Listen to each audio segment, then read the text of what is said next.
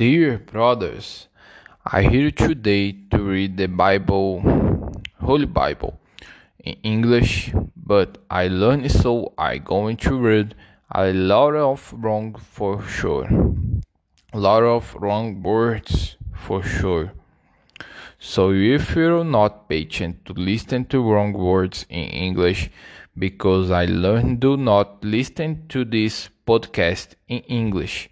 This way be the way for me to practice English and learn also because I very lame in English until today and I need to learn to speak this tongue. If anyone wants to help me learn English for free, I accept to help call call me on Instagram Facebook or YouTube and any network there. And today the 2nd of August, oh, 2nd of September, the 2021, I will be starting this reading. Of course, there will be a few, it may be only be a chapter, but it's for more learning anyway, so let's go. With there is the wrong words, without a being without being a matter of pronunciation, it was Google Translator. And today I will begin with the second epistle of Paul to the Corinthians, chapter 6, verse 4 to chapter 7, verse 1. Let's go. Verse 4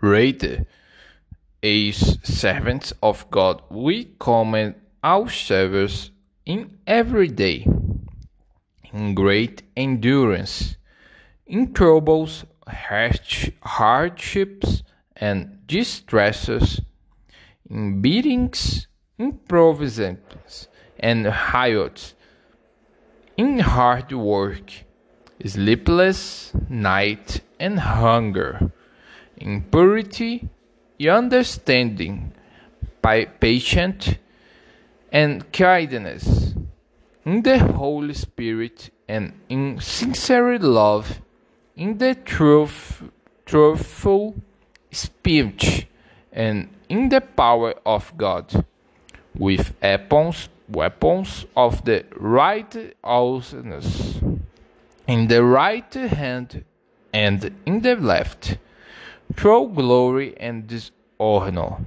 bad report and good report, genuine yet regarded as impostors know, yet regarded as you know, giant, and yet we live on, beaten and yet not killed, sorrowful, eh, yet always rejoicing, poor, yet making many rich, having not, and yet possessing everything.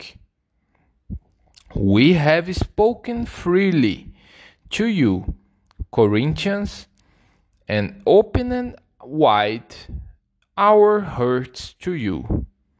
We are not withholding our affection from you, but you are withholding ours from us. As a, as a fair exchange, I speak as to my children. Open wide your hearts also. Warning against idolatry. Verse verse uh, 14. Do not be walked together with unbelievers. For what had awsomeness and wickedness have in common? Or what fellowship can light have darkness? What harmony is there between Christ and Belial? Or, or what does a believer have in common with uh, an unbeliever?